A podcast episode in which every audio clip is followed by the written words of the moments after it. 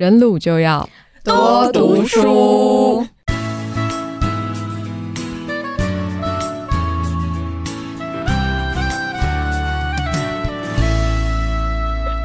我是云婷，我是亚博，我是卤猪，大方的说出来。我是卤猪，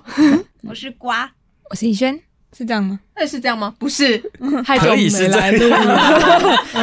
瓜，你的确太久没来录，因为你离麦克风非常的遥远。啊，Hello，安妞，很生疏的瓜瓜。对啊，都去哪里了？瓜跟怡萱，我们没去哪，消失很久。我们就是那个没有被发到通告而已。客诉的时间，所以其实很想录是吗？也还好啦，我就听大家聊天很好玩啊。哦，啊、你刚刚不是这样讲的？你有没有特别想录哪一集，或者是要回应一下？嗯，如果你那时，如果你那时候在场的话，就太好了。有没有这样子的一集的内容是你想要参与的？忍不住生气 说啊，说不要，请说。我觉得性别那一集可以再有多一些声音，这样子都超出五支麦克风的声音，超出。哎、欸，刚那一集已经超出了，好吗？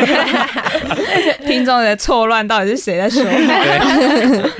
哦，而且听那一集的时候，就是。声音特别的低耶，那个音频，因为都是男的吧？对啊，所以觉得很特别。你说你不会，你不会听男的讲快一个小时这么长的时间，这样子没有这种经验？对，没有，从来没有，从来没有吗？你没有跟吴彦德开过会？有，我有。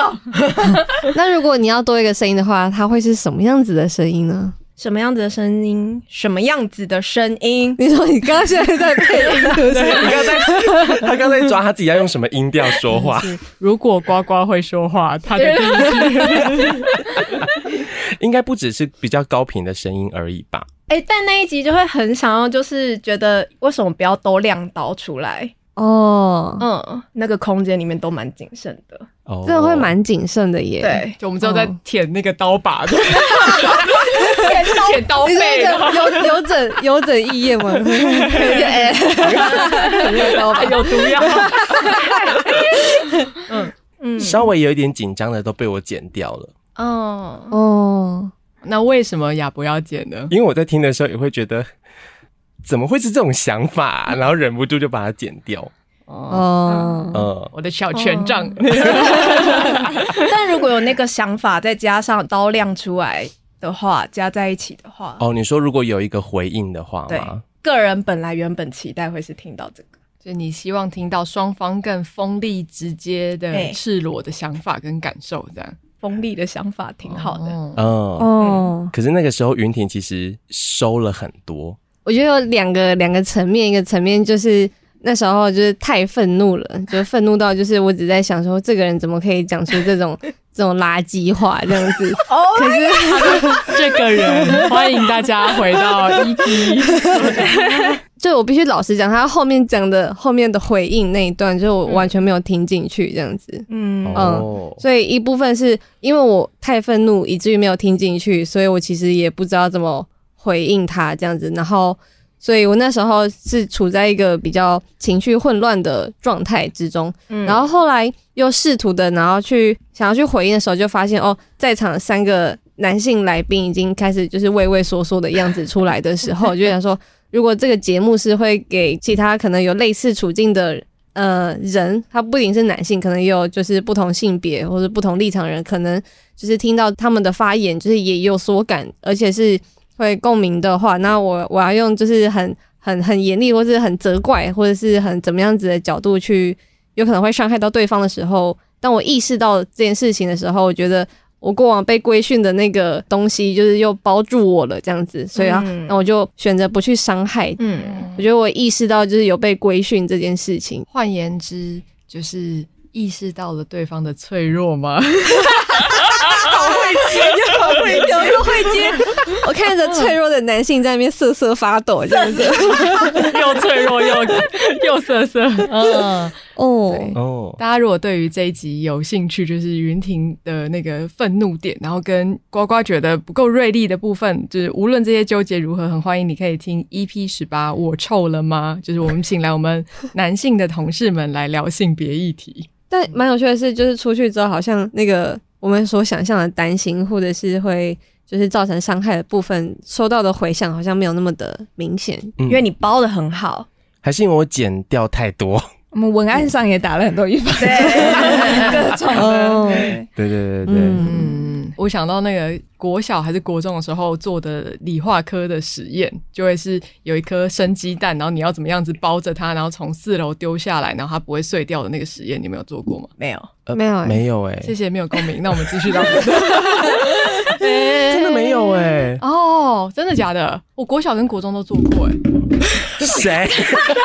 太久没录音，你选挺挺康康的，哦嗯，没有？没有哎、是要干嘛？但我有做过要保护一颗鸡蛋的对啊，类实验，对啊。可是没有从四楼往下丢哎、啊，那不然你们要怎么去测试你的就是保护能力天天照顾那颗鸡蛋。屁呀！我说孵出来，你去全联买的鸡蛋，要把它想办法孵出来，放在放在日光灯下面照，放在自己台灯下。还有就是要保护然后有一天妈妈不小心煎了它，你还就生气。小孩吧，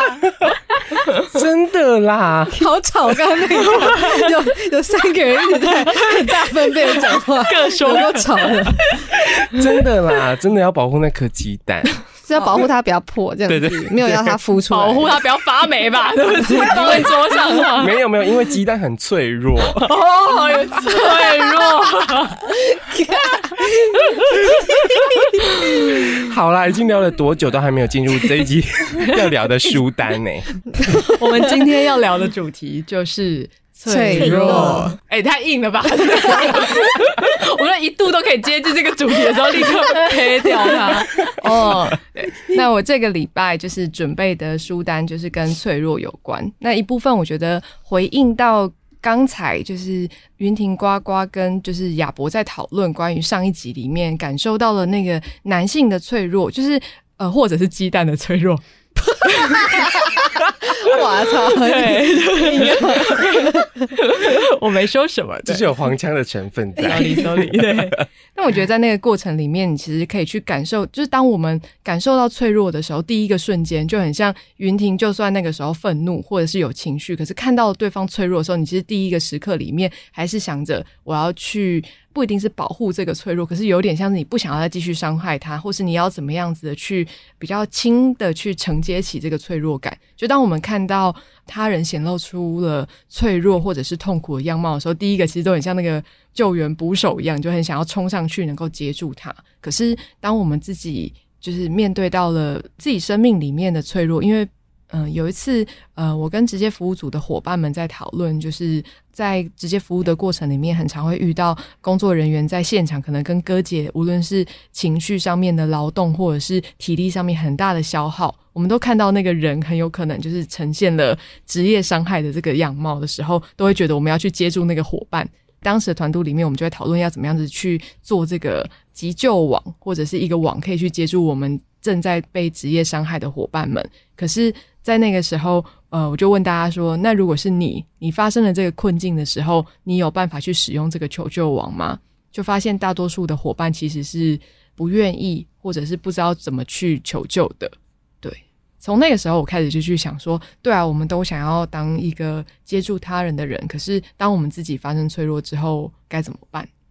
想要问问大家，有这样子求救的经验吗？我自己没有，但我最近在那个 IG 的现实动态上面看到一个以前大学时候的学妹，然后就是她最近刚生完宝宝，然后在家里带小孩，她就是发了一篇动态说她最近觉得自己状况非常的低落，然后她不知道该怎么办，然后想要问问看，就是有没有朋友有类似的经验，或者是她可以怎么做这样子。然后她在那篇动态里面有讲到说，哦，就是身边的人没有办法接触她，那原因是什么？就是还、嗯、还帮她身边的人就是打了很多预防针吧，对对对对，就是希望大家不要去怪他身边的人没有接住他。然后我就觉得，哦，真的是一个很对我来说觉得蛮特别，然后也蛮勇敢的举动。哦，对，有一种就是说出自己的伤痛，但是又一方面也还是不希望伤害别人。嗯。对对对，而且我觉得可以勇敢的把这件事情说出来，然后求救这一点就蛮厉害的。嗯，尤其是在能量这么低的状况之下，还可以主动的向外求救这件事情。哦，嗯，对啊，我们很常去讲说，就是你受伤了要要讲出来，不然的话别人也不知道发生了什么事情，或是别人也不知道怎么能够介入可以帮忙。光是要发出那个声音，应该就是一件蛮困难的事吧？嗯，而且我觉得应该更往回推一点点，就是光意识到自己现在的状态是很脆弱的，其实也没有这么容易。嗯嗯，有的时候就会觉得啊，我再盯一下，然后好像可以撑得过去。嗯，对对对对。我觉得有时候会有一种很很微妙的断裂感，就是可能某一个晚上或者是某一个时刻，你突然觉得自己真的很疲惫，或者是真是没有力气了，我真的是做不下去了之类的。可是到了时间还是会继续的往前走，所以到了隔天早上，然后你又到了公司的时候，会发现哎，其他人都如常的在运行，嗯，然后好像自己其实也可以有点不着边际的，就是接上这个日常的轨道里面，然后就想着，哎，昨天晚上的到底是发生了什么事情？这种感觉，哦、对，但其实能量还是很低的，但好像会有一种就是认知上觉得很。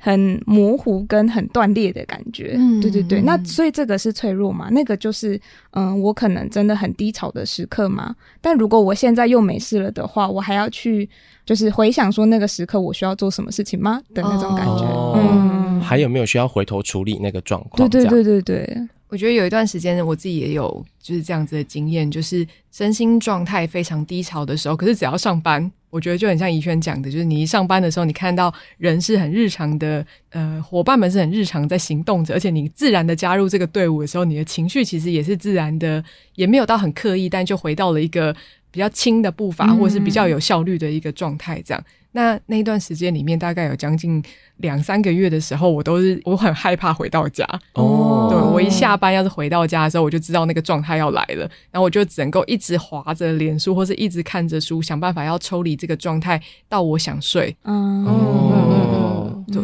所以怡轩刚才说，那个很像是一个脱出日常的一个你无法判断的一个时刻。嗯嗯，我就会很害怕去接受这个处境，因为如果我去。肯认了这个状态，其实就是我生活的一部分的话，好像我就必须要对他做些什么，然后我的生活就会有所改变了。哦，嗯，我觉得那个会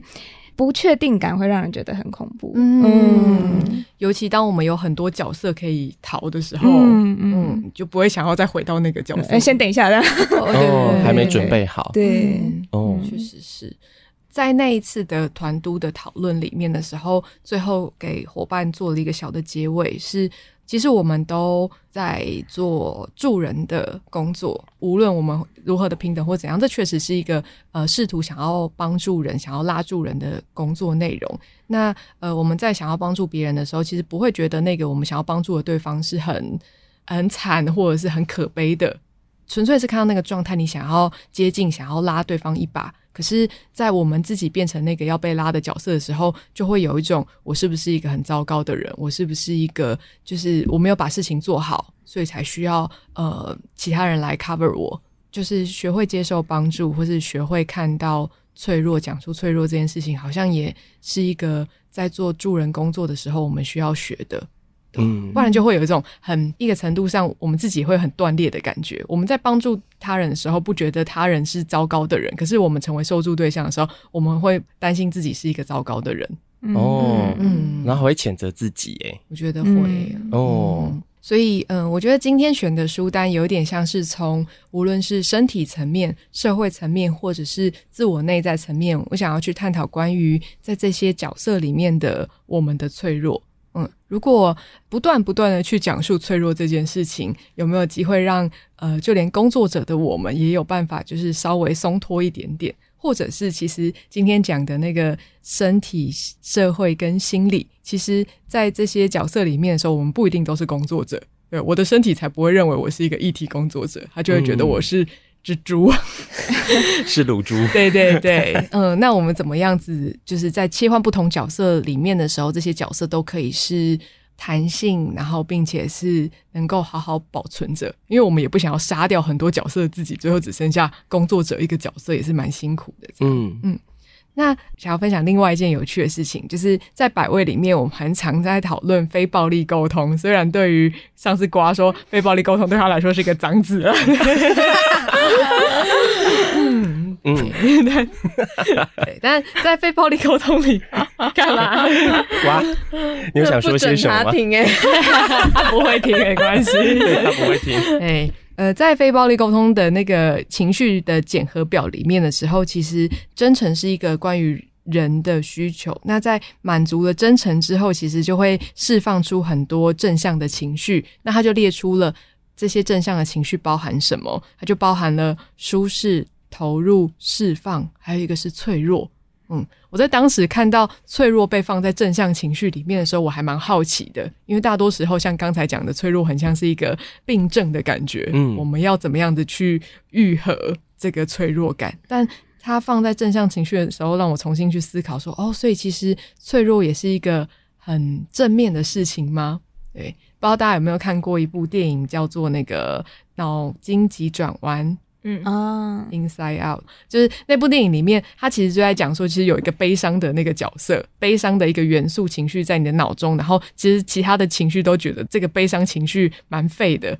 就一直很想要边缘他，或者是他自己也边缘他自己。可是后来他们去检视了那个主角他的内心里面对于爱的连接的感受，他在什么时候跟人产生了连接？诶，是他在以前就是踢足球输了或是受伤的时候，他在脆弱的时候，他的队友们，然后他的家人跑去抱住他，然后跑去就是跟他一起欢呼，他做的很棒，对吧？反而是在这个脆弱的时刻里面，他得到了爱的感觉跟连接。嗯嗯。那总之，今天就来讨论脆弱这件事。那第一个，我觉得讲到脆弱，在我第一个想象里面的就是生命的脆弱。比方说，呃，我在去年底的时候出了车祸，我就觉得他生命好脆弱，就说啊，就一不小心就会骨头都会断，这种感觉。对，所以我在就是选书的第一本，那叫做《命若星辰》。那这本书是一个叫做艾瑞克莱特的，就是社会学家所写的书。那他这本书很特别的是，跟他过去以往的社会学巨作就是很不一样的是，这本书其实是在记录他的生命的即将消失的过程。他在发现有一天就是感受到身体不舒服，就后来去做了身体检查，结果就发现他得了就是白血症。那在那个过程里面，他他就决定他要开始写网志，去记录他医病的那个过程。一开始的时候还保持着非常乐观，其实他一直到最后一刻都是还是很乐观的，嗯、就是他在等待那个骨髓的捐赠啊，然后他在就是呃。这打雷不是肚子 打雷，我想说分不清楚了，怎么又有啊？哎、欸，太大声了吧？嗯，就在这个过程里面，就是他一直都保持着就是非常正向，然后非常积极的态度在面对他的疾病，因为他一直相信他的疾病是最后会疗愈的。嗯，他一直都在网志里面写做了某一个疗程，那他也在一边就是想说，那下学期他要回去怎么样衔接他的课程，或者是得病的过程里面，其实他正在写一本就是他新的社会学的著作，那他还在想最后一章要怎么样子做完结，就一直到最后他都还在思考这件事情，但到中期的时候，他忽然发现到自己的做的标靶治疗，或者是他等待就是呃脊髓捐赠的那个过程，可能曾经配对过，然后又失败了。对，他开始遭遇到一些波折的时候，虽然他仍然保持着正向跟乐观，但他也一边去思考那个生命的脆弱的感受到底是什么。嗯，对。他在前面的时候还会有一些，就是就是其实他一直都是一个很幽默风趣的人。例如说他在那个住院的过程里面，那个病房为了要鼓励大家可能要多动，因为很多人可能就是生病不舒服的时候就会一直就是呃窝在床上这样，所以他们就设定了一个什么病房马拉松，其实就是在病房里面放几个就是类似像三角锥这样，就鼓励大家每天要走十圈还是怎样。如果你每天都有就走十圈，然后总公里数有达到那个马拉。马拉松的时速的时候，就会得到礼物，是一件 T 恤。马拉松，对对对，马拉松 T 恤这样。然后他就真的就说：“好，我要得到那件 T 恤。”所以他就每天去走那个路，这样。这是有吸引力的吗？他就把用一种很恶趣味的方式来看的。好，我要赢得这个比赛。然后甚至他在每天走这个病房马拉松的时候，还会去想说：“哦，旁边那一床的病人怎么这么的，就是不努力？对，你看我每天都起来去走，然后去赢得这个 T 恤。”这样。大家后来就慢慢的感受到，因为他在做那个标靶治疗的时候，其实他的身体的状况是不断的往下掉。他真的来到了某几天，他是完全连下床都没办法，所以他才真的去体认到说：“哦，他对于社会学又有一个重新的理解，就是他其实进入到这个竞赛里。”面的时候，其实他也会开始去想说，哦，其他人为什么不努力，或者是我要赢过哪些人？可是他的状况又会掉下去的时候，他又发现啊，原来人真的有无法的时刻，这样。哇，这是社会学耶，社会学家。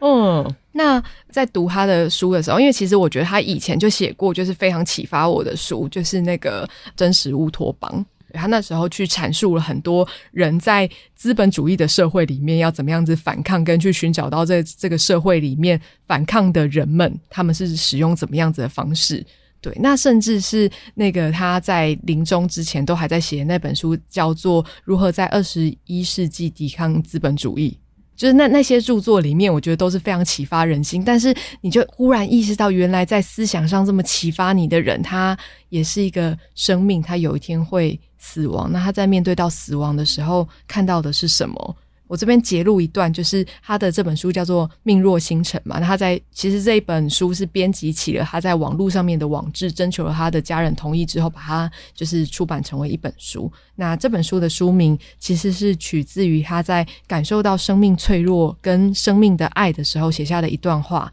他说：“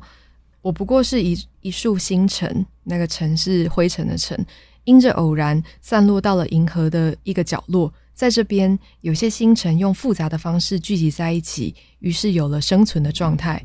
然后更复杂的是，这些星辰有了意识，开始有了自己的感受。这是多么神奇的一件事！星辰不过就是超新星爆发而来，本来是没有生命的，但是却在偶然的状态底下，用了复杂的方式聚集，有了自我意识，并且能够感知到自己的存在跟意识。在这个浩瀚宇宙里面，就是是一件多么……光荣跟多么偶然的一件事情，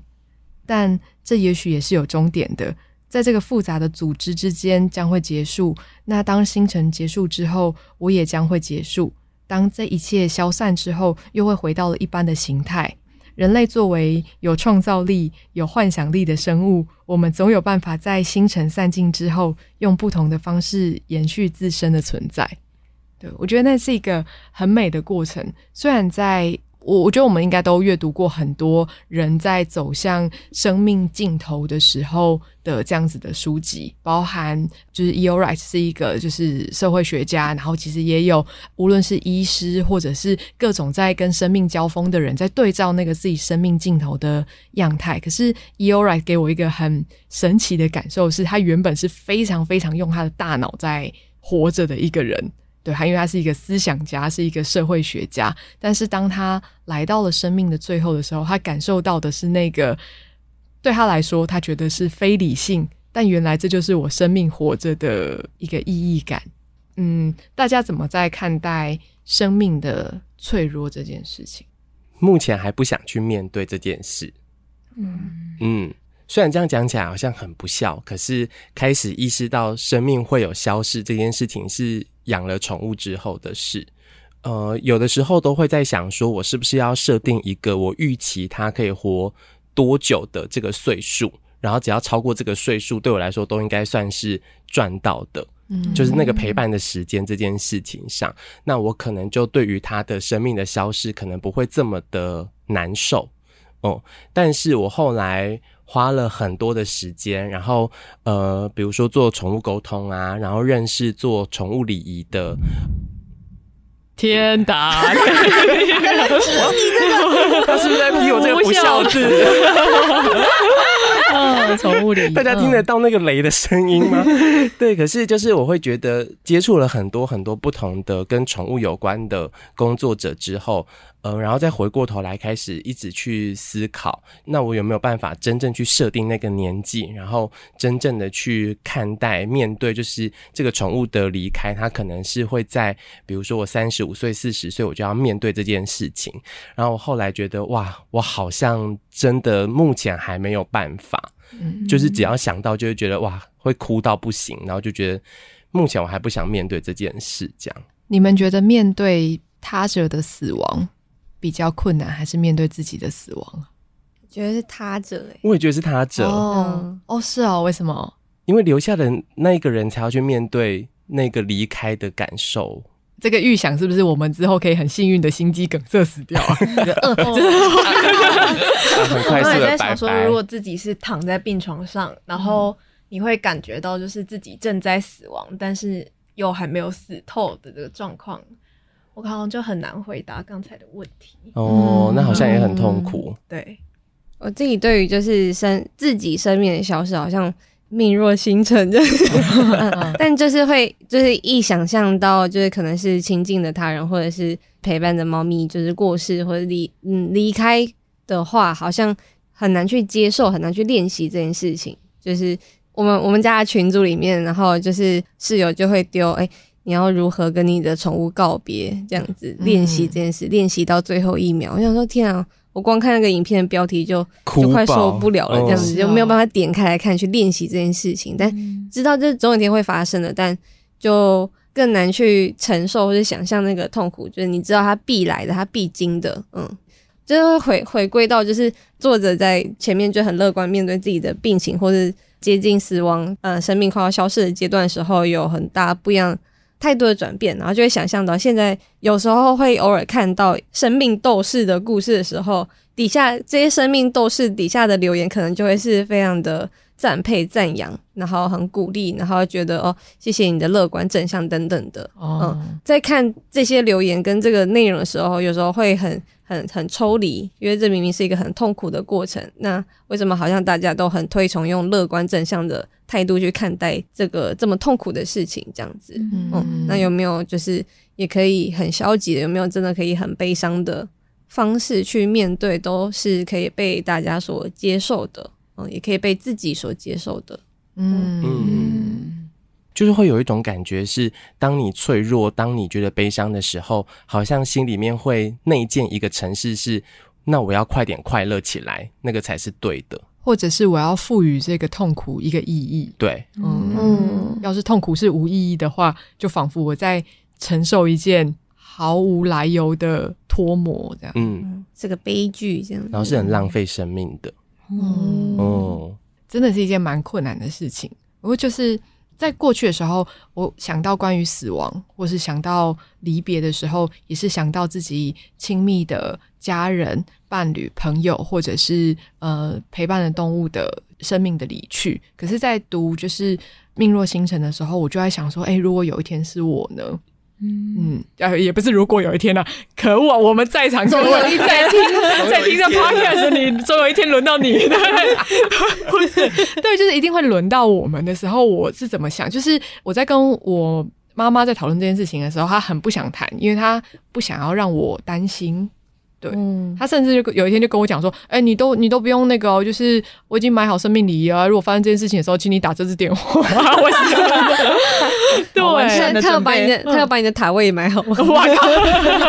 他可能没有那么想要再继续跟我当室友。对，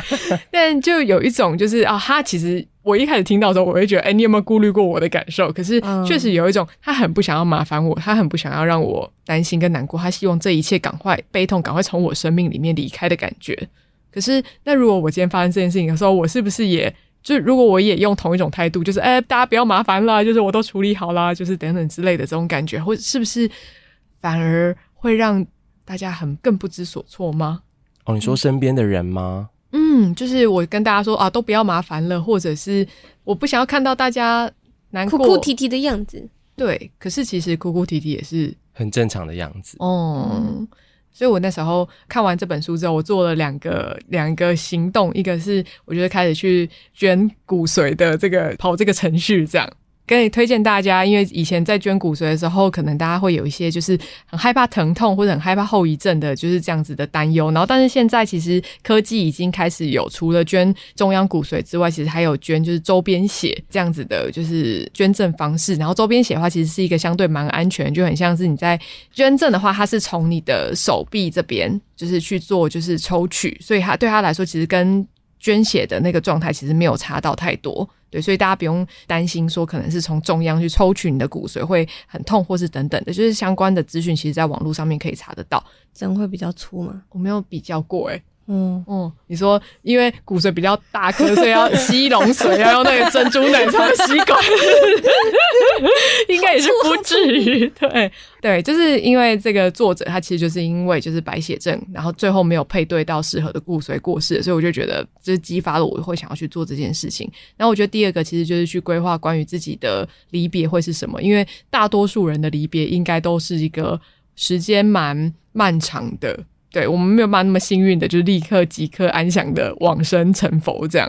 应该很多时候会遇到就是衰弱啊，然后或者是等等疾病的这样的状况，所以就在思考说，关于这个过程里面，自己可以怎么样子的去告诉他人，怎么陪伴我还不错。嗯，我就会去想我需要什么。如果我可以好好的告诉别人的话，其实对方也可以去好好的回应我。哦，原来他可以知道怎么做了。嗯，讲到那个骨髓捐赠，我就想到有一个台湾的漫画家叫那个星期一回收日，哎、欸，这不是 对。然后他有画过一个就是相关的漫画，叫做 Have I Found You？就是大家如果对过程有兴趣的话，也可以去看。短短的只有六话而已，我觉得蛮好看的，在那个 CCC 上面可以看得到啊、嗯。对，然后讲到那个就是关于告别跟离别这件事情，就让我想到我们最近就是有一个陪伴的大哥就在那个他的租屋处过世了，这样子。呃，我觉得刚接到。到讯息的时候，其实是蛮震惊的，然后有点不太知道该怎么去消化这个讯息。嗯，嗯，然后后来，嗯，负责传讯息给我们的伙伴，就是在底下贴了一张我们以前在工作坊的过程中有一起写过的那个。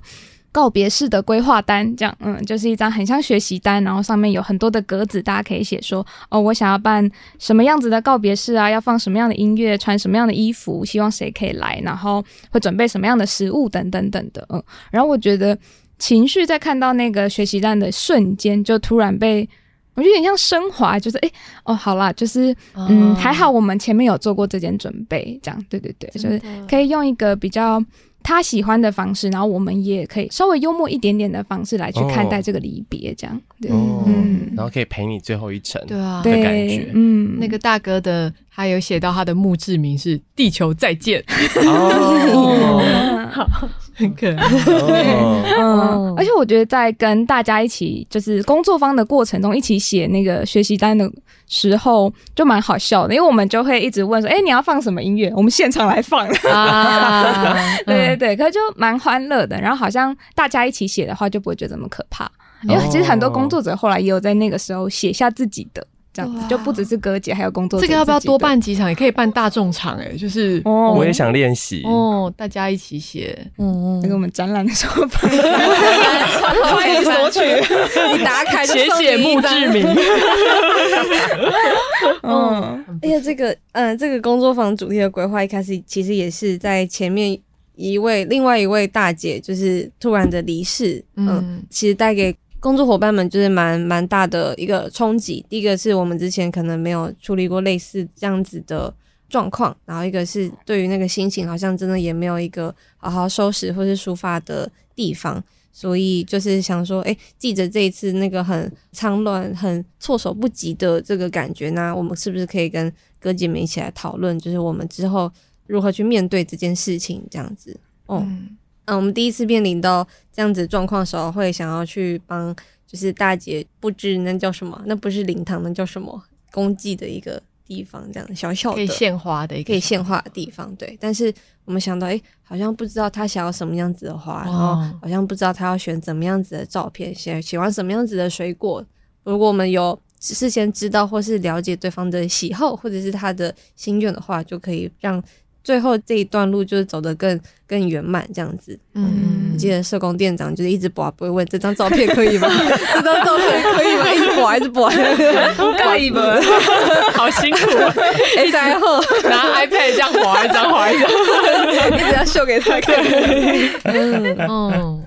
那这个是关于生命的离去、生命的脆弱的部分。那再回到下一个，就是面向，我觉得忽然的来到了一个很社会角色，因为忽然我们又再把衣服穿好，我们又变成了一个就是工作者，或者我们又成为了一个社会人的一个角度，我们怎么去看脆弱这件事？我第二本想要介绍的书是上野千鹤子跟铃木良美的书信往返集，叫做《始于极限》，这是一本目前台湾的那个呃繁体出版还没有出的一本书。那我。之前是买就是中国的简体版本，那前阵子其实也蛮夯的。当我在写这个书单的时候，其实我们的伙伴也蛮兴奋，说哦要来讨论这本书，就是哎好奇，就是那个时候听到这本书兴奋的缘由是什么？哎，我买了耶！哎，我买了这本书，我还没看。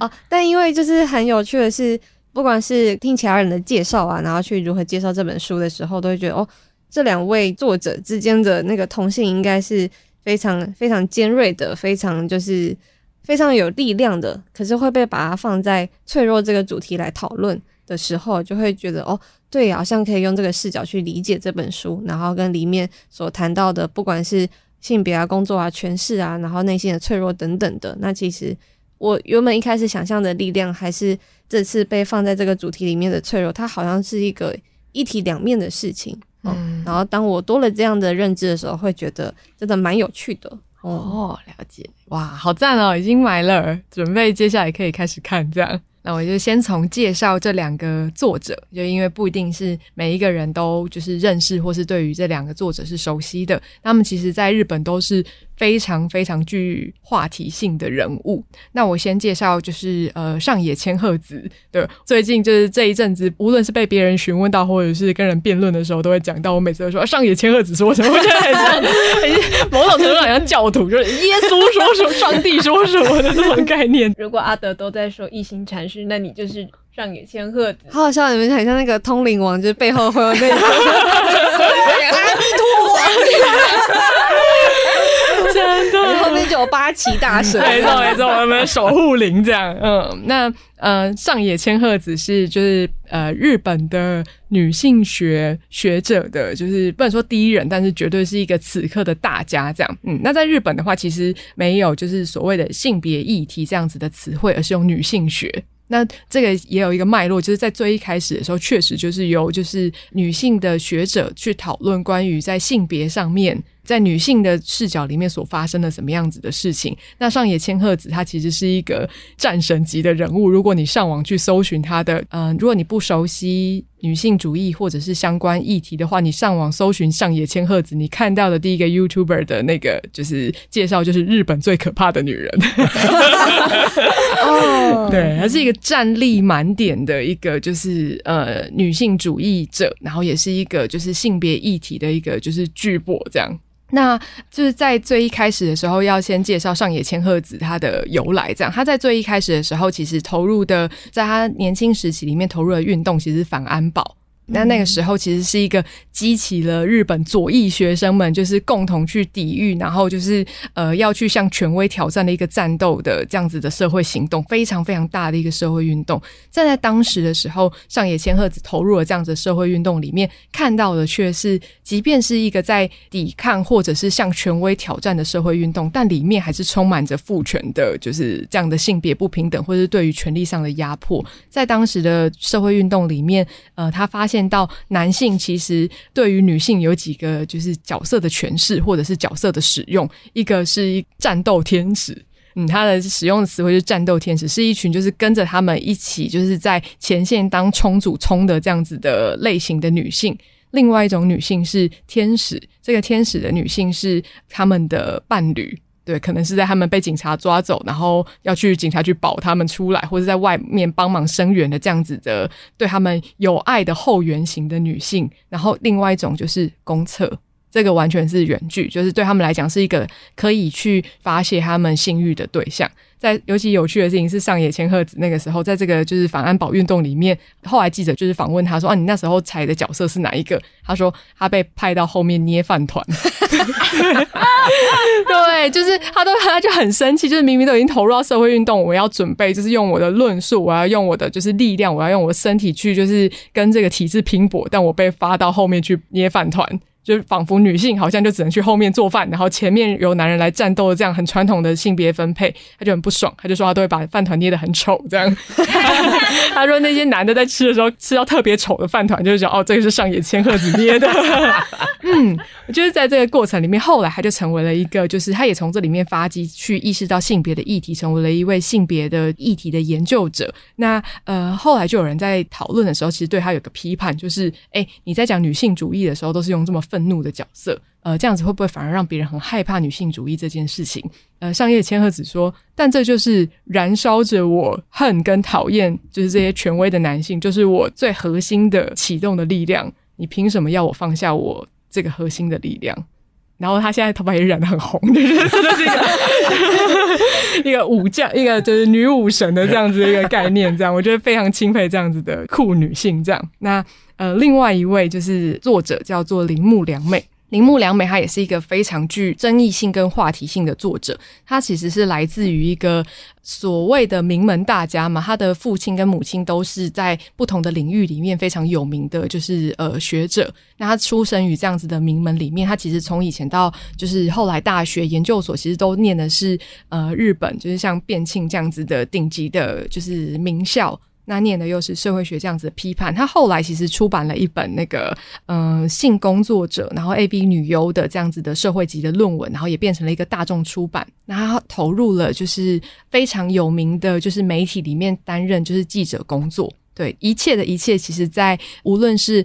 当代或者是过去所谓女性的角色来说，其实都来到了一个顶标的状态。但后来，在他当记者的过程里面，就被周刊爆料出来，原来他以前就从事着，无论是在酒店工作，或是在做摄拍摄成人片，或者是在曾经做过性工作。就是这样子的料一被爆出来之后，过不久他就是决定要辞掉他的记者工作。那记者工作就是大家可以想见，在那个性别非常不平等的，就是职场里面，其实都会有个潜规则，就是女性要在日本里面要进到正式职员里面是很困难的，因为大家会有一个预设，就是因为正式职员在日本里面其实还蛮多都是终身职制，所以对他们来说，他们想要找稳定的工作者，但女性很有可能因为面临到结婚或是生小孩会离开职场。所以，在这个潜规则的之下，就是其实，在正式成员的比例来说，男女比例一直是不均衡的。但他又站到了抢下了一个就是正式的，就是记者职位。但是他后来因为这个原因，他后来也离职，然后后来现在是一个自由的写作者。那前阵子其实也写了一本小说，然后有入围，就是呃日本的就是小说大赏的，就是这样的奖项。那我觉得这是一件蛮有趣的事情，所以这两个分别代表着不同世代。铃木良美今年应该是四十世代，然后上野千鹤子应该是六十世代的这样子的女性，然后彼此去做一个就是往来的对话。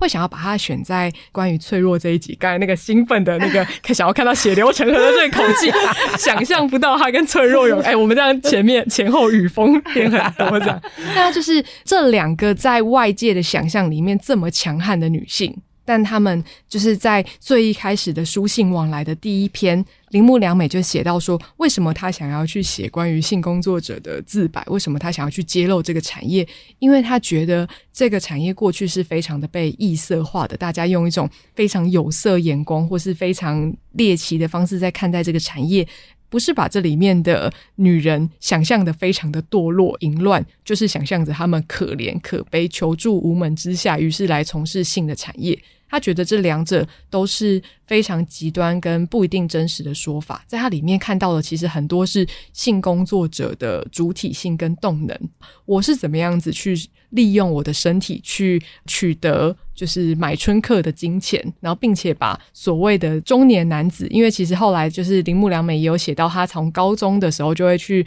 贩售那个原味内裤，跟去，因为那个特殊的场所有点像是他坐在一个有玻璃的隔间里面，然后去呃裸露自己的身体，然后让对面的男性去观看。对，但他们中间是隔着玻璃，他就曾经去这个地方去打工过，所以他去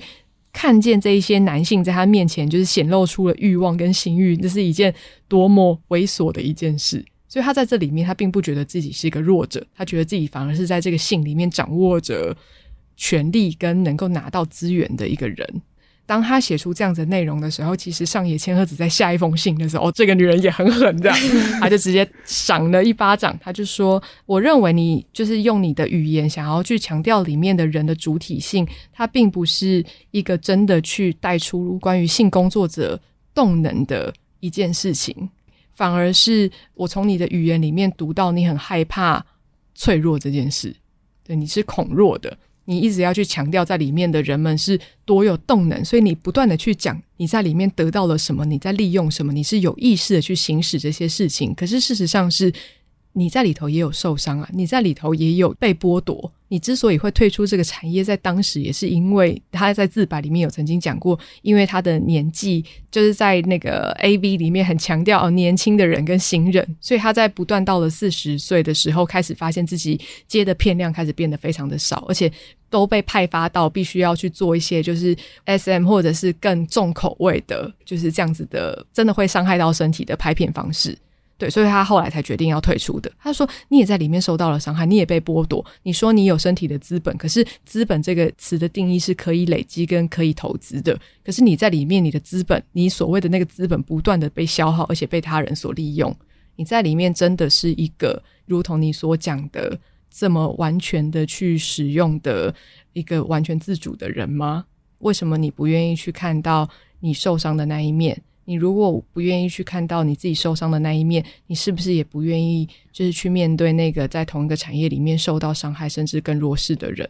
那时候就是看到这一段时候，就会觉得说，为什么一开始上野千鹤子不用不以指责或者是不以点出，哎，就是铃木良美，你也是服膺于这个弱肉强食的世界的规则啊。他不是用这一点去指责他，而是直接跨过去去点出说你在里面受了伤害这件事情。嗯、我不知道哪个更狠，我觉得点出受伤这件事情蛮狠的。这样哦，怎么说？因为因为难以描述，但我那时候体感很像是，如果上野千鹤子是用就是对方所使用的这一套规则回去反击他的话，可能不一定能够去真的去指出他。就是那个没有被揭露出来的那一面是什么？嗯、那个脆弱到底是什么？这样子，可是他跨过了这件事情，去直接抽取出来的时候，他其实就来到另外一个层次的感觉。对我来说，嗯，嗯我觉得那个层次是走向你面前。就是如果说辩论或者是对话，很像是拿枪射击对方的时候，我觉得上野千鹤子把枪放下来，走到对方的面前。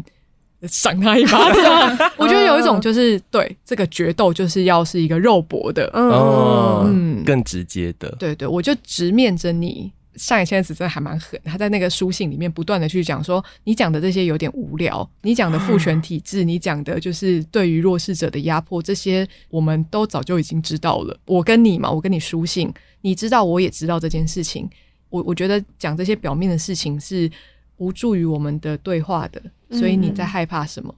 很狠呢、欸，很很可怕，非常狠。可是他这样子的书写方式，他的目的是什么呢？哦，我觉得他在第一封信的时候，就我觉得铃木良美可能在一开始接到了编辑的这个书信的那个邀约的时候，就想说好，我们就一起来教育大众。一起来给社会大众看见女性的，就是性别的各种的样貌。可是，就是上野千鹤子就直接去他们家按门铃，这样坐下来要跟他聊的这种感觉。我觉得从第一封书信往来的第二封开始，铃木良美就直接的，我觉得她也是一个非常勇敢的人。就是我最一开始的时候，我当然是因为我是上野千鹤子信徒嘛，所以我就是看她怎么耍狠这样。但我后来就是，我觉得我被铃木良美给深深吸引。他在第二封信开始去卸下了他所有的武装。开始去讲他的生长过程里面，其实为什么会让他决定要去做这一份，就是外界会看起来说，其实你也没有缺钱，然后你也为什么要做这么，对，我就直接讲做伤害自己的事情，然后伤害自己这件事情，我想要一个大写引号出来，是因为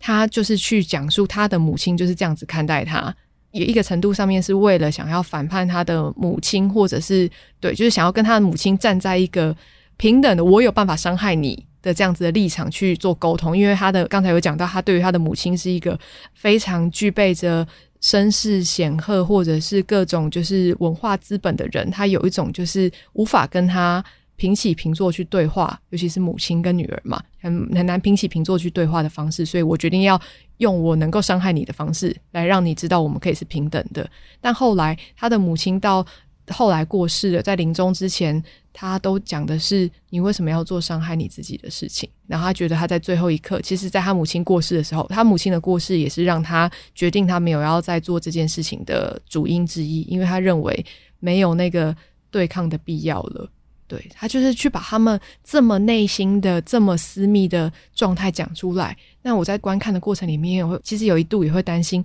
他做了这么私密的揭秘，是不是一个程度上，这个对话就会变成是一个很非常个人的，或是无法去讨论事情的一个观点。然后接下来就开始佩服上海千鹤子，他又在把这个母亲跟女儿之间的这个纠结感，再把它拉到了更公共的层面去讨论。说你的母亲过去用一个非常精英的方式在想要跟你对话，那个其实也是一个，或者是你的母亲会去鄙视做就是性工作的人，所以他才要去铃木良美才要做这件事情，故意去挑衅他。你母亲去鄙视这样子的人，其实也是精英女性们，就是上一代的精英女性们，她们为了要活下去的。的生存的手段，就再把它拉到了更公共层面、更就是结构的议题去讨论，你就会觉得不断的在看这两个就是具备着思想、武力，然后又是这么有力量，然后又脆弱的人们。那个铃木良美就问他说。就他就问了上野千鹤子说：“你明明就看过男人这么险恶、猥琐的，或者让你厌恶的样貌，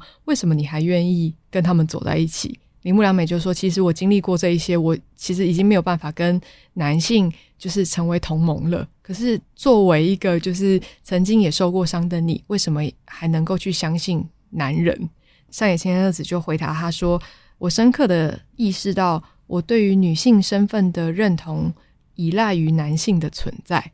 这句话我一讲就起鸡皮疙瘩。我觉得这句话具备一个揭露自己的脆弱，跟同时如此强大的一句声明。通常这句话只截这一段，我对于我是女性的身份认同来自于必须要依赖男性的存在。这句话应该大多数人听到应该都蛮不爽的。就是如果是以前的我，我就会觉得我就是我自己定义的存在，我认我用我自己的方式建构我，就算是社会。文化等等的方式，也是我有意识的放到我的身体、放到我的记忆里面，形塑我的。这关男人屁事。但呃，上野千鹤子他在这里面的说法是，就是因为要有男性这样子的对照，才映照得出来，原来我是谁。如果我从来没有一个要反抗的对象，或是我从来没有一个情欲的欲望的对象，我长不出我，我就很像长在一个没有镜子的房间里面，我会不知道我是谁。那也因为我意识到了我如何爱他，他如何爱我，我如何伤害他，他如何伤害我，才会形塑出今日的我。对，我觉得这是一个很深的，就是提领出对我来说，上野千鹤子应该所谓应该是一个典范，一个强悍的存在，但这个强悍的存在依赖着他人而生。对，我觉得这是一个很震撼的感受。嗯。震撼到说不出话，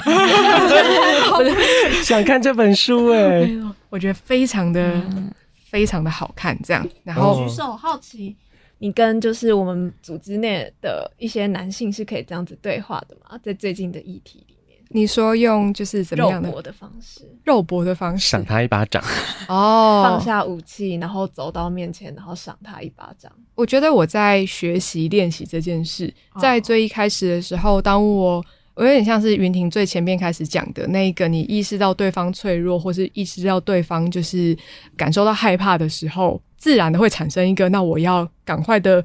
软化下来，或是哦哦哦，好冒羞，好 冒羞，对的这一种就是心情。但我觉得我现在在这个时期里面的我在练习的是一个柔道精神，就是精力善用，自他共荣。我觉得那个感受是。我必须要把我能够使出来最大的力量拿来对付你，这样我才是一个尊重你的表现。就是如果我手软了，或是我岔开了，我这时候不直视某些事情了，我们没有办法一起去探究那个症结点到底是什么。这一切的包容，其实是他需要的吗？还是是我只是害怕自己是一个呃伤害他人的人？嗯，对，所以。在我的练习里面，就是练习去伤害人是重要的一件事。对，如果我从来没有伤害人，我怎么知道？这这有点岔题。但我有受过伤害，那我也有伤害过人，但我一直始终不愿意承认自己会伤害人的这件事情，使我变得软弱。但去练习这件事情，对阿勇来说是一个责任，还是对自己的期待？我想要成为一个自由的人，这个自由代表我的行为，我的就是使出的程度都可以调配。那我需要练习如何调配，但我一直不走过去的话，我不知道这件事情的限度到哪里，我就会变得非常的畏首畏尾。听刚刚谈这个书信，觉得上野千鹤子觉得他一来一往使出的力道都觉得好惊人哦、嗯，就不是就不是只有锵锵锵这样子。嗯，然后但我觉得就是铃木良美她的打斗就是肉搏好了，就是也是要可以一来一往的，嗯、对，也有可能啊一打他就直接倒下去装死了，嗯，对，我觉得哇，可以进行这样子的谈话，真的是会是一件非常非常痛快的事情，对对，好像把谁也可以把他抓起来，就是这样子迎战哎，呃，在目前为止的话，你想你所想象的那一位男性同事是不行的。到底为什么？为什么少了哪里？少了什么？你的手不要再敲了，我手要敲完，我敲什么？你一直在你刚刚这样这样这样这样，我太兴奋了啊！没错，就就是说书的兴奋，太好了，嗯，这是你想达到的效果。啊，你说这个痛痛感，真实兴奋感，我觉得他不能做这件事情，是他这个时刻的状态的需要。我觉得就是我们的伙伴们还蛮能够，呃，这位伙伴蛮能够觉察到，就是自己的状态现在能不能承受。所以当他说不能的时候，我觉得就是这个练习对我来说就是只在这边。OK，所以有一点像是。这个练习是双方同意的状况之下，对对，我觉得很多时候都是必须要是双方同意，不然我的精力善用、自他共荣，也只是存在我自我脑中的自慰嘛，对啊，嗯，好帅气，所以这两位好刚好。我刚刚在想说，哎，他只有没有这样子就不回嘞，或者是 你说那一本书只有三页，然后林木良跟编辑说他不，林木良你说谢谢你的分享，谢谢大大无私的分享，拒绝沟通，嗯，对啊，非常的推荐这一本书，然后把它。放在脆弱这个单元里面，也是我自己的，就是小小自豪一笔，这样。嗯，对，因为大家看到的是，也许在这个这本书的时候，最初是看到性别，最初看到的是两位作者的那个，就是各自所代表的那个身份跟各自代表的力量。可是，在我里面，就是我在这本书里面看到很多，就是关于脆弱这件事情，以及脆弱是如何的体现强大。然后那个脆弱如何体现强大，不是像是我们现在一般市面所看到的那种意思。对，嗯嗯嗯，嗯，这句话应该很多人听不懂。来，云婷，嗯嗯嗯。如果以我自己的理解的话，就会更像是所谓的有力量，有很多种不同的诠释。嗯，那。是不是只有有力量的力量叫力量，脆弱的脆弱，它也可以只是脆弱。对我来说，我是不是让我更 更听不懂了？我的理解是这样。要不等下在剪的时候，只要听不懂。脆弱，脆弱，混乱，混乱。嗯哦，但就是一部推荐大家可以就是阅读的一本好书。嗯。第三个，刚才讲到说，有一种就是活着的恐惧，是当你活在一个没有镜子的房间里面的时候，你看不到他人，无法对应着看见自己的时候的样子。那我第三本想要介绍的书，就是来到了一个更幽暗的、没有镜子也没有灯的房间，然后你要怎么样子去点燃一个烛火，然后去想办法看见自己，然后摸索前面的路的那个过程。这本书叫做《地海巫师》。这个三本书系列都有够跳的。第一本是就是呃社会学家的日记，然后第二本是呃女性主义者之间的书信集，那第三本书又来到了一个文学作品，对，一本奇幻的小说。这本小说同时也是呱呱的爱。我上次是就有说过，我不敢介绍，把它介绍坏了。啊啊啊！但好啦，就是很棒。哇，我喜欢那个尴尬的感觉。然后说上次就已经跳过，然后这次是不是来到，因为又来到，又是你了，哈哈。是不是很喜欢，所以会很激动，然后又会进入一种失语。我看到卤猪就是这么会介绍书，我就直接缩起来，哈哈，不敢介绍。他现在也远离麦克风。嗯，你要不要聊聊你为什么喜欢这本书？因为他写的很美啊。嗯，对，我觉得因为那个就是地海巫师。就是他是写给那个青少年的成长作品，觉得很特别，是因为像我的青少年时期的读物，可能就是《哈利波特》这样子，然后就是会有魔法，然后嗯、呃，会有一些森林里面的独角兽啊，或者是嗯、呃，谁是就是拯救这个魔法世界里面的那个被选定的人，或是英雄之类的。然后我觉得《地海巫师》它就是也是那一系列的小说，然后。应该说，就是不会有那种很像闪亮亮魔法出来的东西，但他在里面描写的就会是探索的那个冒险，或是的那个旅程里面是是是探索你自己的黑暗，然后找到就是你自己的真名的这一件事情，然后让我觉得，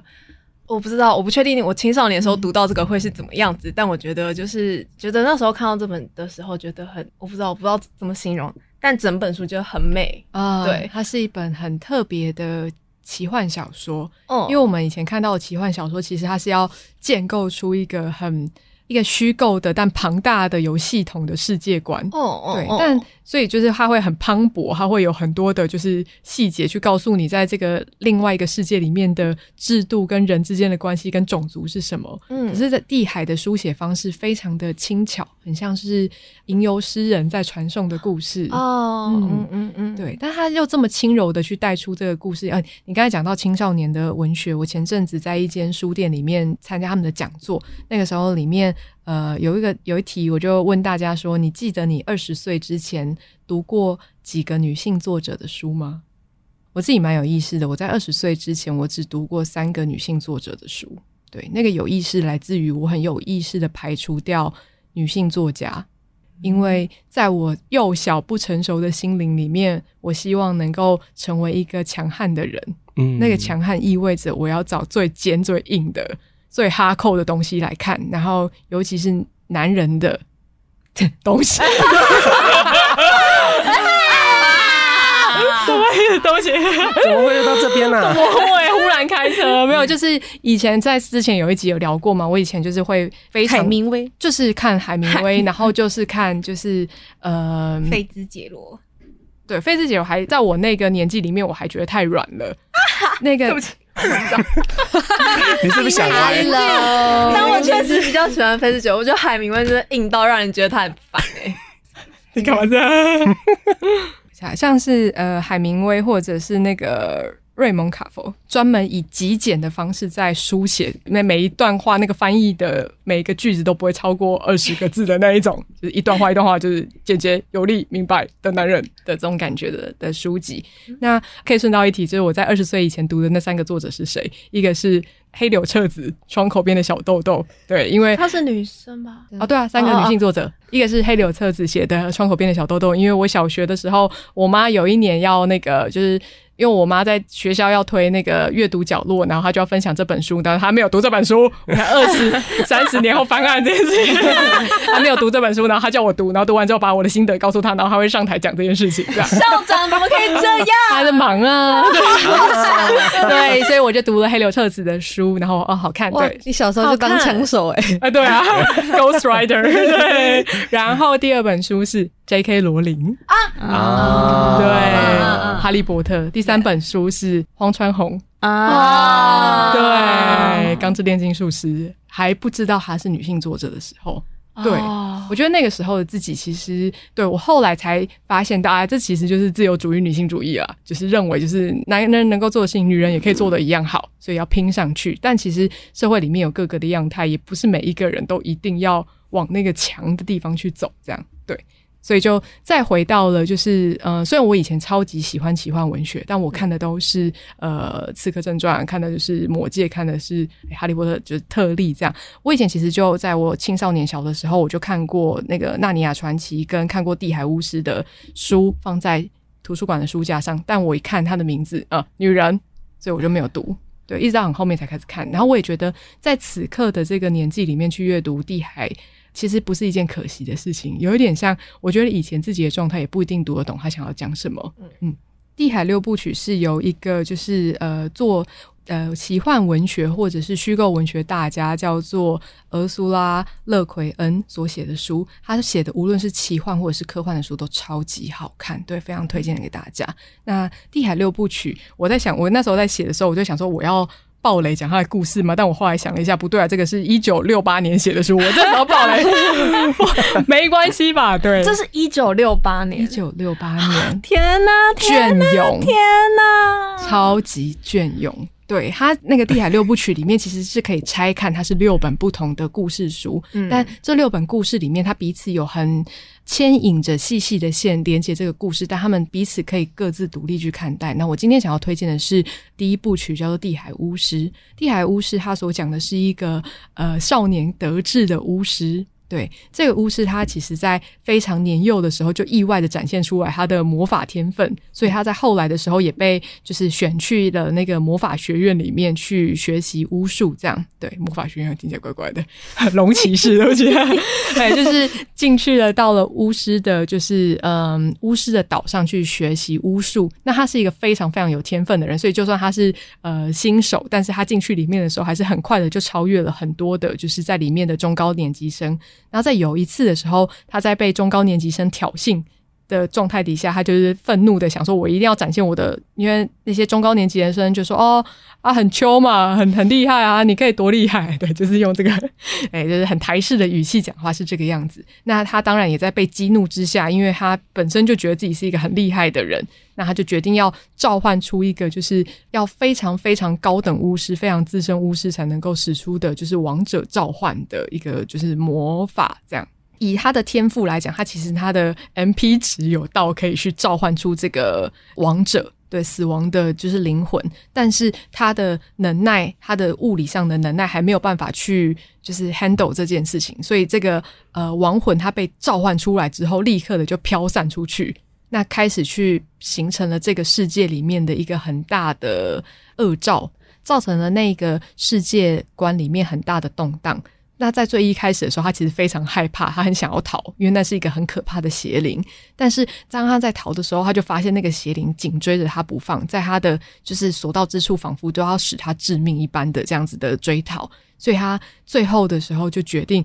我不能够再逃了，就是他只好转过头去面对那个邪灵，就决定说：好，我既然是我召唤出来的，那我要来负责，就是歼灭掉你，对，我要来消除掉你。奇妙的事情就发生在当他呃决定要转身面对这个邪灵的时候，对，当他开始去追逐这个邪灵的时候，邪灵开始往后逃了。呃，接下来的故事就变成是他一路的在追寻着那个邪灵到底跑去哪里的那个过程。嗯，我觉得这个故事里面给了我一个很大的那个脆弱的，他在里面不断的让我去感受到，虽然它是一个奇幻的故事，可是它一直扣到我内心的很多的脆弱的时刻点。尤其是呃，当我回望那个青少年或是儿时的那个时期，我想要证明自己是一个很强的人，所以我要怎么去锻炼出我的力量，然后我要如何的去学习到最坚韧的那样子的，就是技能，然后我要如何的去用这些技能去示人，去告诉大家我是一个强悍的存在。但在某些时刻里面，你一定会在这个越坚韧的，因为就因为我以前念设计嘛，所以我们在就是学素描的时候，对，或者是大家国高中在念美术的时候，学素描的时候，一定也会学到 B 跟 H，就是不同的铅笔。越尖的铅笔，越就是呃二 H 三 H，它其实越尖，但它越容易断掉。对，反而是呃二 B 三 B 的五 B 的铅笔，它是非常非常柔软的。所以当你坚毅到一个时刻里面的时候，我曾经呃也是一个就是。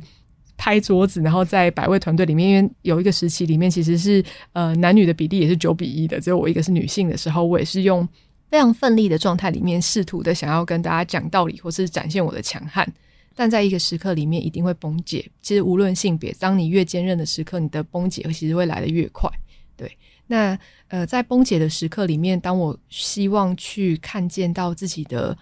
脆弱吗？其实我开始去逃避我的脆弱。我一直很不希望去发现到自己原来是一个脆弱的人，但当我反脆弱的时候，脆弱其实就内建在在这个基础之上嘛，因为我 M 太他嘛，就是它一定是存在的，所以它其实对我是如影随形的。我不断在逃避的过程里面，越感受到脆弱是如何的在伤害着我的。对，这个时候脆弱在伤害我，但当我回过头去，我要去理解脆弱是什么的时候，就仿佛现在。的这个时期，我想要知道我的脆弱是什么，我想要去找到他，我想要跟他和解，但脆弱在这个时候正在逃跑，他其实不想要让我碰到。我觉得那个脆弱，现在用邪灵来讲，它好像是一个很可怕的存在。可是其实来到这个故事的尾声。一九六八年的文学，大家不介意我暴雷的话，我就继续讲下去。如果就是想要自己读这个故事结尾的话，你可以快转三十秒。好，请说。对，故事的结尾是最后格德就是这个，对，他在故事里面是一个绝世的大巫师，他找到了这个邪灵。那在这个故事里面的那个基础点是，当你知道一个事物的真名的时候，你就有办法召唤它跟使用它。所以他找到这个邪灵之后，他也势必得念出这个邪灵的真名，他才有办法真的消散掉它。当他看着这个邪灵的时候，他在想这个邪灵的真名到底是谁？他最后说了一句话，他说：“歌德，就是他自己的名字。”鸡皮疙瘩。对，嗯，这就是故事的结尾。嗯，还要快转三分钟，对不起。嗯我觉得这本书里面就是真的是在体现，尤其地海的那个就是故事观给你的感觉，很像是没有任何的镜子，是一片很大很黑的海跟不同的群岛，然后你要拿着火把不断去找寻事物的那个过程。嗯，对，嗯，感觉推荐这本书给就是任何就是想要去正在或是有意图想要去认识或了解自己脆弱的人。对，我觉得很多人在想到脆弱的时候，先想到逃它。可是，就是呃，反过头来，我们在讲接纳，但不是你一转过头来，就是脆弱就张开双手等着你去拥抱它。脆弱也会逃跑。其实那个逃跑，就是代表你的内心也很害怕，这么脆弱的一面被你找到的时候，它会被伤害。对，嗯、所以我我不晓得，就是也还蛮好奇，就是询问各位。我们在百位里面很常去讲到要拥抱脆弱，或者是我们要揭露我们脆弱的时候，大家是否也有曾经跟我相似的感受？就是就算我想要拥抱他，我其实找不到他，或者他在逃跑的这个感觉。我觉得我的脆弱很乖，他就在那边这样子。怎么说怎么说？但我就是看看着他在那边，可是就是还还没有还没有能够走向他的那个力气，或是那个呃那个途径。但我知道他在那里。嗯。嗯我觉得好像是另外一种体感的画面这样子哦。嗯、你觉得他其实是蛮安静安稳的待在那个定点，然后但是你现在还没有要过去触碰它。对对对，我们就是很像是远远就是互看互看这样子，嗯，偶尔就互看一下。好，好，那在这里，那我知道，嗯，然后转过去，然后转过身去做别的事情，这样子。你很认识他吗？他会越来越明显，就例如说，就是你在遇到一些冲突的事件，或是有一些可能场景、新闻啊，或者是他人的故事被勾动的时候，就是它会它的轮廓会越来越清楚，这样子，嗯，它来自于什么这样子，所以对我来说，它其实是一个蛮明确的一个东西，对，所以你也没有刻意的想要去辨识它，但它会很自然的。越来越清楚，我觉得他可能介于刻意跟不刻意之间，这样，哦、嗯，比如说猪分享的这一段故事，那他可能会令我回想起就是过往相似的经验，嗯，那就会被提醒了。可是如果我没有在百味这样子的场域，或是接触到这样子的经验或是故事的话，其实就很难有这样子的提醒，嗯，发生，嗯，所以它对我来说介于一个顺势而为的发生这样子，嗯嗯嗯嗯。理解脆弱很明显吗？我就是很很不确定诶、欸，可能也是因为在就是像刚刚云婷说的，在这样的环境里面，然后会会因为别人的经验，然后投射到回想起自己的，但因为我觉得没有特别的再去把它梳理的话，它就会是就是好像稍微知道可能有这个东东，但是对我来说，我觉得我还很。没办法去说出它是什么样子，所以它是一团黑黑雾雾的东西，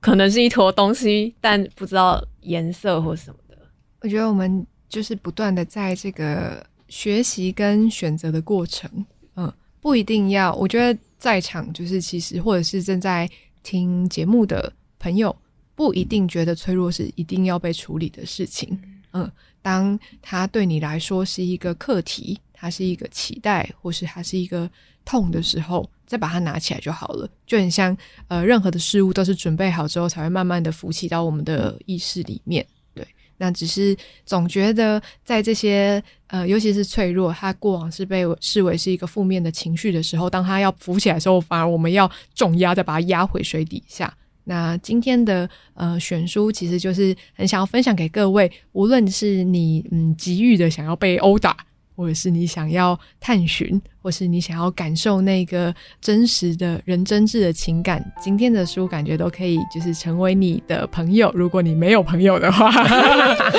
对，嗯，对，嗯，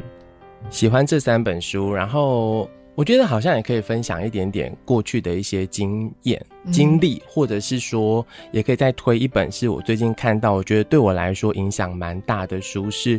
徐思宁跟陈杰浩所写的《远方有哀伤，此地有我》。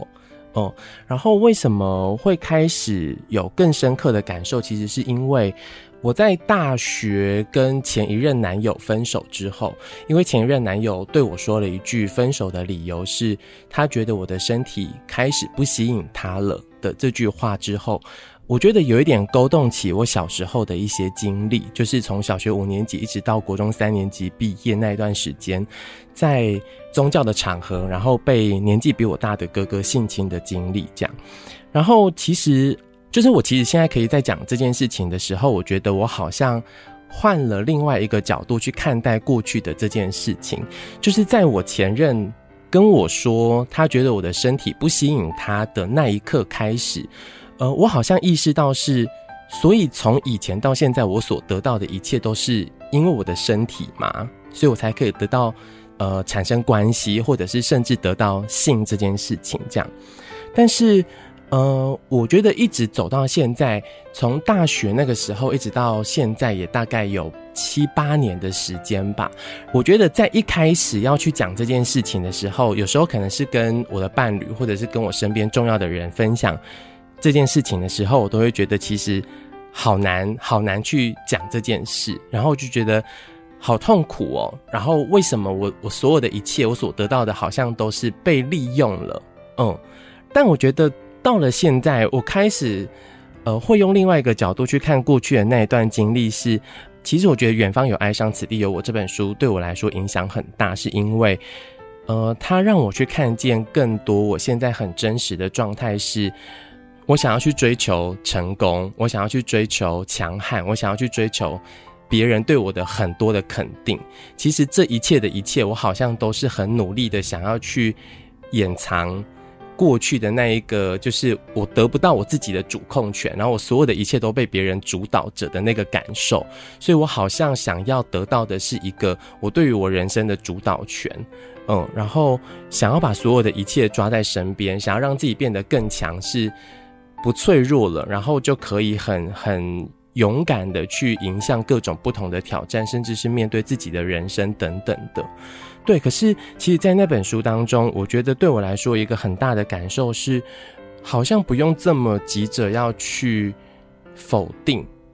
呃，或者是不用这么的快速的告诉自己说，对，我就是一定要变成什么样子，我才是不脆弱的。然后对我现在来说，我就会觉得，哎，其实好像有好多不同的现在想要去改变的那个状态，都是因为过去的那一段经历所造成的。比如说，对于人生的没有安全感，然后对于人生的焦虑，或者是希望把所有的一切都紧抓在自己的手上的那个感受。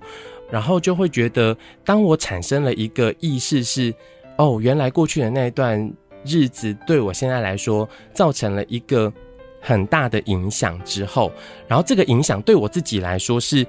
我想要去改变它的。嗯，光是那个我意识到我自己想要去改变它的这件事情，我就觉得我好像已经拉回我人生的那个主控权了，而不是急着要去把脆弱这件事情就。消除在我的人生当中，就是我要说的事情是，那个没有安全感的状态，就是我现在最真实的样子。有的时候我觉得很有趣，是就像刚刚在提的那个，当我想要去正面的面对它的时候，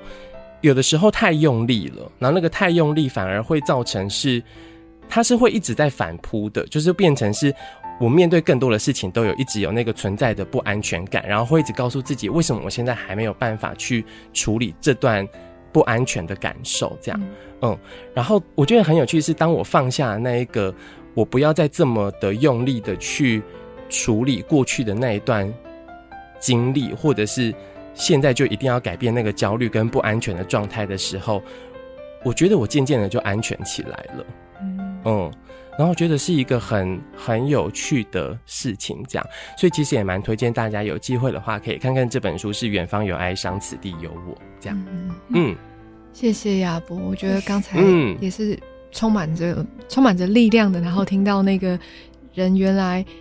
真的有机会在意识到脆弱的时刻里面，也感受到自己的力量的这件事情，也很激励我。嗯，对，嗯，对。所以这个分享并不是要讨拍或者是什么，但我就觉得，哎、欸，有一种感觉是，大家在听到这样的故事经历的过程当中，想要多一点安慰，或者是不说话，对我来说都会是一个很好的事情。这样，嗯嗯。大概是这样吧，今天就分享这些书给大家，耶、谢谢，谢谢大家。所以大家如果有想要分享，如果你看完这些书之后也有一些心得想要告诉我们的话，也非常欢迎大家可以透过人生百味的 IG 或者是粉丝专业，呃，甚至是你也可以在百百先下班了的 Apple Podcast 上面留言告诉我们。好，今天的书单就到这里啦，大家。人路不想鲁就不想鲁就要多读书。